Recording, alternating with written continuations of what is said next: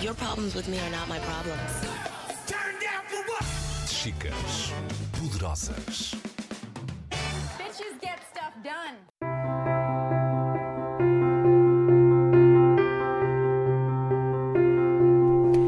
Olá, bem-vindos a mais um episódio do podcast de Chicas Poderosas. O meu nome é Juliana Santos e a nossa convidada de hoje foi da Madeira para Bruxelas para defender os interesses dos portugueses. É deputada do Parlamento Europeu desde 2014, hasteando as bandeiras do desenvolvimento regional, a igualdade de género, a cultura, a educação e os direitos humanos.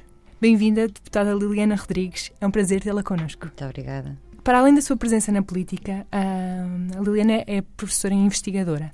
Qual é que é a ligação que existe entre estes mundos que, que tem? Bom, antes de mais agradecer o convite que me foi feito. Naturalmente que a investigação, particularmente a área de investigação, tem sido muito útil uh, no trabalho que desenvolvo no Parlamento Europeu, uh, porque tenho ferramentas disponíveis e que foram aprendidas na faculdade, mas também depois no meu centro de investigação, e que me permite ter uma visão, digamos, mais, não diria neutra do ponto de vista ideológico, mas uma visão mais flexível sobre as coisas. Quando digo flexível é que nós não podemos trabalhar sobre a legislação sem ter todos os factos presentes. E é a investigação uma mais-valia o facto de ser professora, neste caso sou professora de filosofia na Universidade da Madeira, já, estão, já tenho 20 anos, ajuda do ponto de vista uh, da argumentação.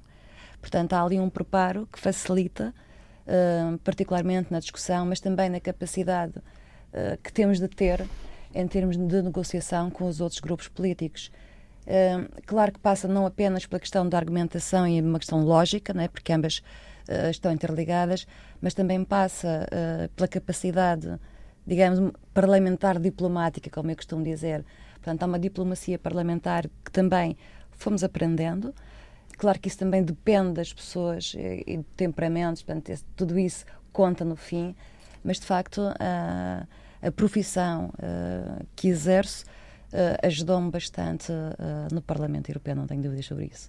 E como é que, como é, que é um ambiente num, num centro de decisão tão grande como, como o Parlamento Europeu? Nós temos muito pouco tempo para nós. Nós costumamos entrar por volta das 8 da manhã, já houve alturas em que entrei às 6 e meia da manhã uh, e saímos lá 8 e às vezes 10 da noite. Portanto, depende do volume de trabalho. Em Estrasburgo, sim, é muito intenso, porque Estrasburgo é onde se executa ou onde se mostra todo o trabalho que é feito ao longo do mês. Há uma boa relação em geral com os colegas uh, de outros partidos políticos e, claro, com os nossos. Uh, há sempre, em geral, uma boa relação. Pode haver um ou outro caso em que possa haver algum respingo do ponto de vista da argumentação, mas depois fica saneado uh, quando estamos uh, a conversar. a conversar, ou seja, em momentos menos, menos formais. é um ambiente sempre muito intenso. há um trabalho técnico muito duro do ponto de vista da minúcia, em que temos que ter presente as diversas componentes da legislação europeia, porque, por exemplo, o caso do desenvolvimento regional, nós não podemos fazer propostas legislativas sem terem em conta, por exemplo, o que diz a área financeira, o que diz a área do orçamento. Portanto, tudo isso uh, é tido em atenção e há sempre um cuidado uh, por parte dos deputados de saberem se as suas propostas legislativas uh, estão conforme a legislação europeia. E temos sempre esse cuidado. Portanto, é um trabalho interessante, é um trabalho que não é para uma vida toda. Uh, eu penso que se morre muito, muito rápido. A ser, a ser deputada europeia? Uh, eu penso que a ser deputada em geral, não é? uh, porque, repare, nós temos três níveis de decisão, a nível local, a nível nacional, portanto, local refiro as regiões autónomas particularmente, mas também ainda a nível mais micro, que é o nível local, municipal e até de junta de freguesia. Depois temos esse nível nacional e, por fim, um nível europeu. Isto não é uma questão de hierarquia. Uh, elas simplesmente estão interconectadas e, e, o nosso objetivo final, pelo menos o meu, que sou uma grande defensora do poder local e, e, e do poder da comunidade, é que essa legislação europeia uh, tenha sempre a intenção que tem que ser bottom-up e não ao contrário. Ok. Uh, dizia que, que não, não é para uma vida, mas já está há quatro anos. É, este, o, o, mandato europeu são de cinco anos. Okay. Uh, dos deputados europeus são de cinco Exato. anos e, portanto, uh, termina em julho de 2019. Uhum. As eleições serão em maio. Exato. Será importantíssimo as pessoas saírem à rua, irem às e urnas votarem. e votarem, porque adivinham-se momentos difíceis para o novo desenho do Parlamento Europeu. E durante estes, estes quatro anos, eh, vai então fazer cinco, quais é que foram as grandes uh, transformações que viu uh, nas bandeiras e nos, nas áreas que segue mais, mais diretamente? Uma coisa que, que me apercebi mal cheguei ao, ao Parlamento Europeu é que o discurso económico foi sendo uh, substituído pelo discurso humanista. Portanto, foi uma coisa que apercebi muito rapidamente, até pelas circunstâncias. Uh, temos, aliás, que não, não foi propriamente em 2014, já tínhamos o problema da imigração muito antes, mas naqueles anos, 14, 15, 16, uh, a questão da imigração foi uma questão muito intensa no Parlamento Europeu e perante a comunidade europeia uh, e a opinião pública europeia. Uh, nós tivemos que trabalhar mais nesses domínios. Claro que existiram outros, mas era muito visível a desgraça não é, que vinha do mar do Mediterrâneo e que entrava pelas televisões adentro e pelas rádios. E aí foi, foi interessante verificar que nós, uh, uh, no Parlamento, porque depois temos outras instituições que não tiveram a mesma percepção que teve o Parlamento, estou-me a referir ao Conselho Europeu, okay. em que de facto nós queríamos fazer muito por aquelas pessoas. E aí os grupos quase todos, excetuando os mais de extrema-direita, digamos assim, mais a, muito mais à direita, diria mesmo extrema-direita, eram os que não comungavam da, da, da posição do resto do Parlamento. Portanto, mas havia essa preocupação com aquelas pessoas. Uh, Portugal é um exemplo, Portugal é um exemplo europeu. Uh, nós temos uma capacidade muito grande de integração daquelas pessoas que vêm de mundos diferentes dos nossos, até porque nós próprios fomos para outros mundos uh, e adaptamos a esses mundos. Portanto, estamos a falar de integração, de uma inclusão que é feita de forma gradual. e fico feliz por Portugal ser um exemplo a nível europeu. É um orgulho como portuguesa, mas acima de tudo é um orgulho como europeia. Uh, para além da, do, dos direitos humanos, uh, a defesa da igualdade de género tem sido um, um, um, assunto que tem marcado durante estes, durante estes, estes anos no, no, Parlamento Europeu. Quais é que foram os maiores obstáculos que encontrou para uh, levar avante esta, esta agenda? É, é, eu acho que um, os direitos das mulheres e da igualdade dos géneros são direitos humanos e, portanto, nós continuamos a ter mulheres que são uh, violentadas, mulheres que são agredidas, uh, outro, outro tipo de violência sobre as mulheres uh, que não parece importante, mas que é, que é o facto de ganharmos menos. Portanto, há um, um fosso salarial grande ainda entre homens e mulheres e pelo mesmo trabalho homens e mulheres são pagos de forma diferente. Portanto, isto é inadmissível numa sociedade progressista, numa sociedade que se diz civilizada, e, e o e, civilizado até porque temos casos de mortes contínuas uh, de mulheres, em Portugal também as temos, ainda que Portugal tenha uma legislação bastante progressista. Portanto, esse cuidado tem existido, mas é preciso fazer mais. Uh, em termos uh, propriamente dito da, digamos, de propostas legislativas sobre a, a, a, igualdade de género, que foi a pergunta concreta que me fez, portanto, o trabalho que temos vindo a fazer, nós temos um grupo muito forte no Parlamento Europeu uh, de mulheres e homens, é preciso dizer, temos muitos homens na nossa causa, uh, que de facto se juntaram a nós uh, para garantir que a Europa será cada vez uma Europa que diminui não é, essas assimetrias. No entanto, nós conseguimos. Há, há, dois relatórios, há duas propostas legislativas que gostava de destacar. um relatório em que eu fui relatora principal, que era um relatório sobre o empoderamento das mulheres e das, e das jovens através da educação como é que nós podíamos, digamos assim, facilitar uh, às raparigas, a mim preocupa-me particularmente as mais jovens, uh, porque são elas que serão o futuro, digamos, deste país e desta Europa, como é que nós podemos garantir que elas são empoderadas, como é que o podemos fazer? E então assumimos a educação como sendo o lugar por excelência uh, da igualdade. Isso envolve as instituições educativas, isso envolve os professores, isso envolve, e quando digo envolve as instituições educativas e professores, não é no sentido de termos forçosamente uma disciplina para a igualdade de género. Se existir, tanto melhor. Portanto, não veio a torná-lo ao mundo. Mas haver algum tipo de formação nessa área. Particularmente nas universidades, isso poderá ser feito através de módulos de formação. Uh, Porquê é que esse relatório destacou-se? porque tivemos a extrema-direita contra o relatório. Uh, e nunca vamos esquecer de colegas meus que nem estavam a trabalhar nesse relatório, de outros partidos, uh, que subiram ao plenário para defender-me e para defender o relatório. Quando digo defender-me, era no sentido que o relatório era meu. Sim. Uh, nós tivemos 300 mil assinaturas contra, o, contra esse relatório. Exato. E isso foi a forma mais eficaz de dar a conhecer o trabalho. Uh, depois tivemos outro relatório que também me foi particularmente querido, uh, que foi a questão da igualdade nos média. Uh, e devo dizer que os média não estão de parabéns, não estão. E, portanto, nós queremos e desejamos, e, e isso começamos a ver, é? essa abertura por parte dos média de trazerem cada vez mais as mulheres para, digamos, uh, uh, os cargos de topo. Uhum. Uh, para ter uma ideia, o sector audiovisual emprega mais de um milhão de pessoas na União Europeia. No entanto, uh, as mulheres representavam já agora 68% dos, dos, diplomados em jornalismo em toda a uhum. União. Uh, mas, no entanto, é sabido que as mulheres que estão em empregos, que trabalham propriamente nos média, está a descrescer, a decrescer, perdão. Portanto, anda na volta dos 40%. Uh, também é o fosso salarial é semelhante, é, anda nos 17%. Uh, e nesse sentido não, não posso dar os parabéns aos médias europeus uh, porque têm esta falha grave. Outros dados revelaram também uh, que as mulheres, muitas mulheres foram vítimas uh, de abuso sexual um, quando trabalhavam nos meios de comunicação social e um quarto diz que sofreu algum tipo de violência física. Três quartos das mulheres que trabalhavam nos média diziam que tinham sofrido algum tipo de ameaça ou de abusos. Portanto, um, isto é preocupante. Chicas poderosas. Uh, falava há bocadinho no, no, do relatório acerca da igualdade de género nos média um, e dizia que, que os, os, os mídia uh, europeus que não são um exemplo. Acha que as redações europeias são machistas ou ainda não conseguiram fazer passagem para o feminismo? Eu, eu, eu acho que. Eu vou-lhe dar um exemplo muito concreto. Em, em Espanha, uh, se não me engano, em 2016 ou 2017, não consigo perceber, 16, uh, havia um encontro de jornalistas.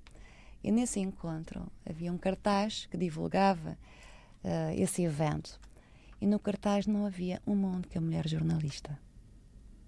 E eu perguntava-me, e a comunidade na altura insurgisse contra esse caso na Espanha, como é que era possível uh, não haver uma única mulher uh, nesse, nesse evento e a dar a cara pelo evento. Portanto, era um congresso. E então a, a, os organizadores disseram que não foi por mal. Nem se aperceberam uh, do que tinha acontecido, mas que iam pôr mulheres no cartaz. E em 20, em 20 oradores meteram 5. O desequilíbrio é grande. Exato. O desequilíbrio é grande. Mas o que é que se lê daqui? Eles nem se deram conta.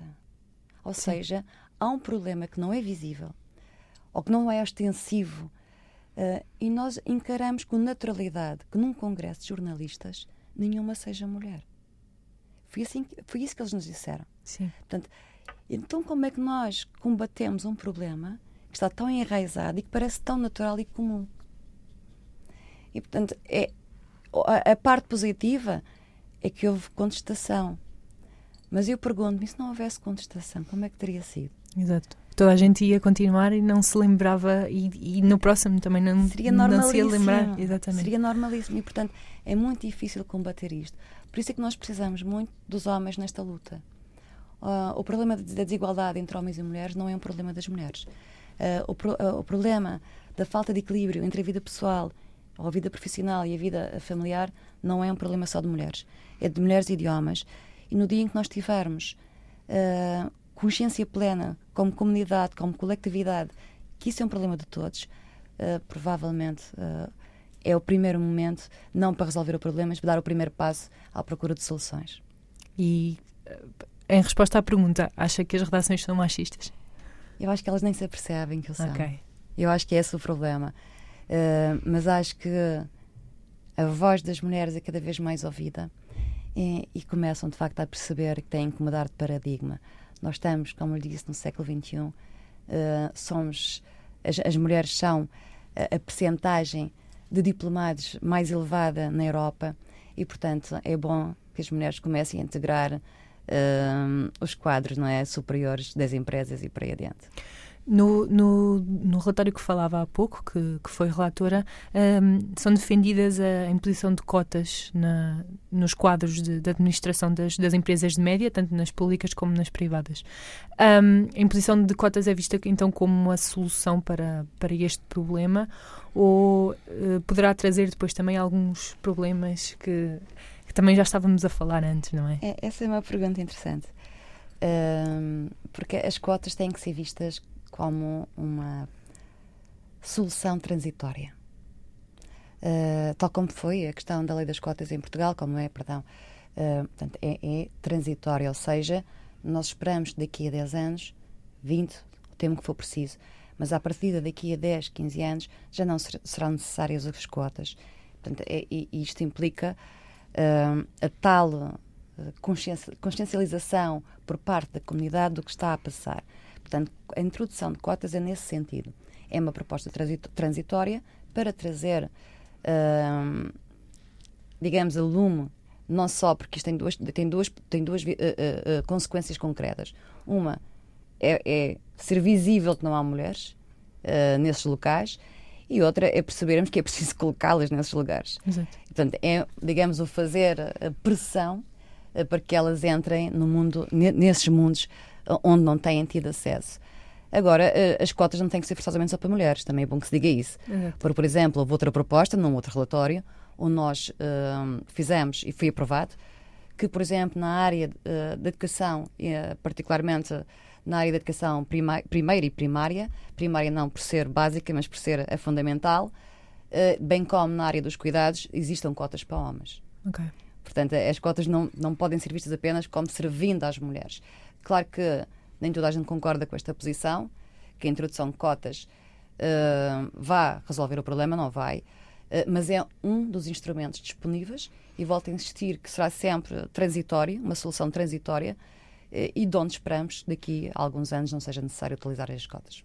Falávamos antes de começarmos a gravar de, de, uma consequência que estamos, que estamos a ver no mundo do movimento Me Too, de que os, os grandes eh, gestores do Wall Street estão a deixar um, de contratar mulheres para evitar problemas futuros. Um, esperava que houvesse este, este backlash, este, este um, este reverso da moeda depois de, do movimento de, de afirmação das mulheres?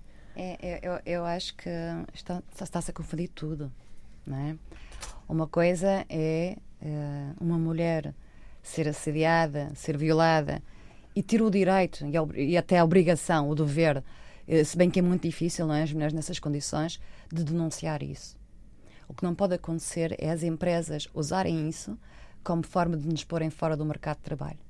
E, portanto, isso é tão criminoso como uh, uma mulher ser assediada, ser violada e não poder denunciar. Portanto, o que se está a tentar fazer é calar as mulheres e espero que ninguém se cale.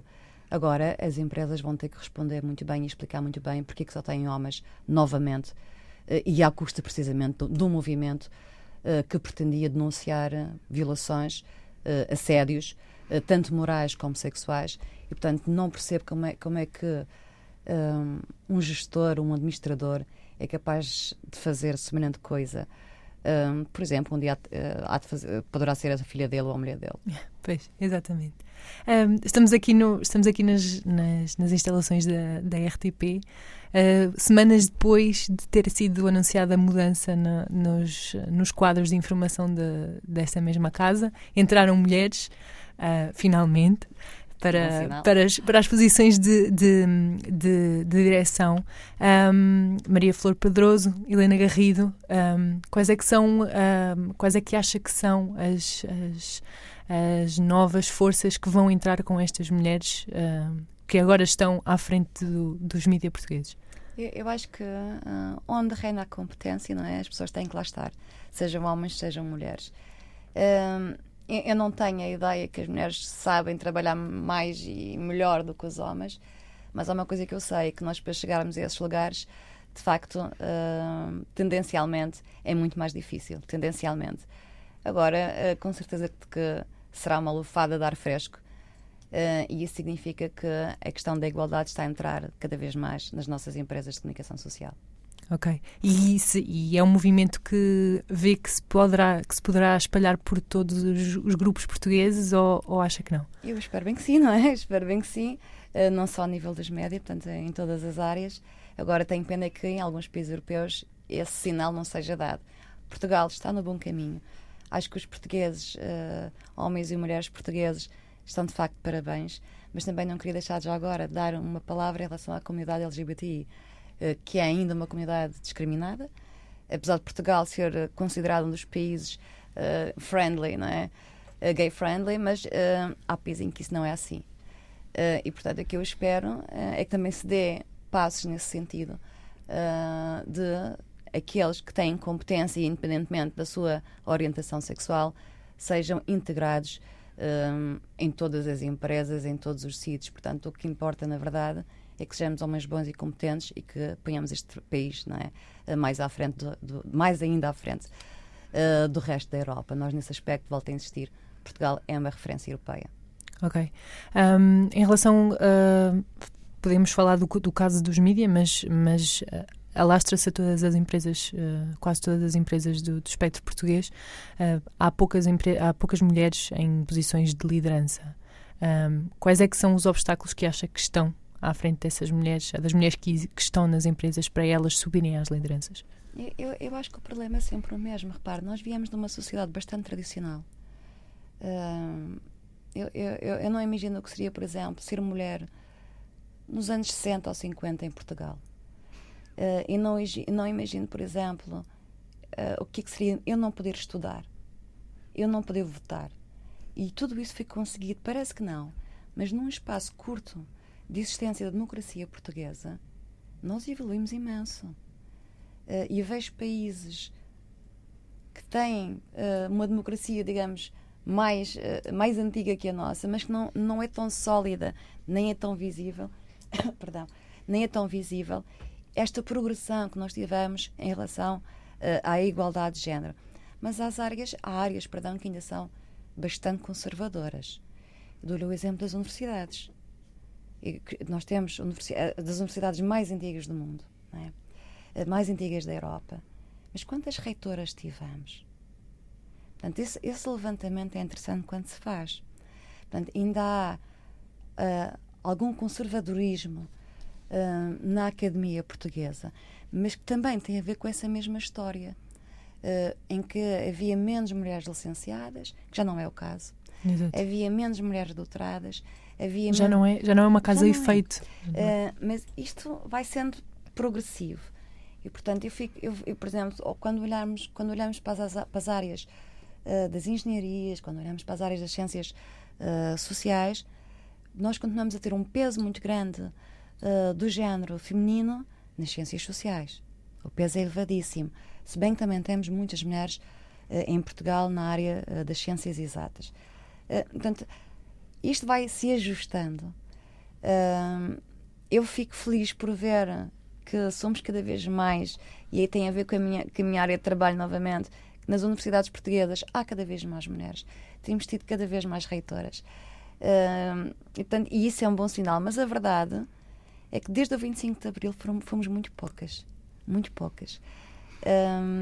Mas também temos outras, outras áreas tendencialmente uh, uh, tradicionais nesse aspecto. Estou um, a pensar na área da banca, por exemplo. Uh, e, portanto, também aí vamos ter que olhar com cuidado e ver essa progressão, como é que está a ser feita. Portanto, como lhe digo, é tudo, não, não se justifica apenas pelas questões culturais, uh, é preciso dar um empurrão nesse aspecto às empresas uh, público-privadas. Ok. Muito obrigada, obrigada por, uh, por, esta conversa. Uh, obrigada a todos os que estiveram connosco. Voltamos em breve.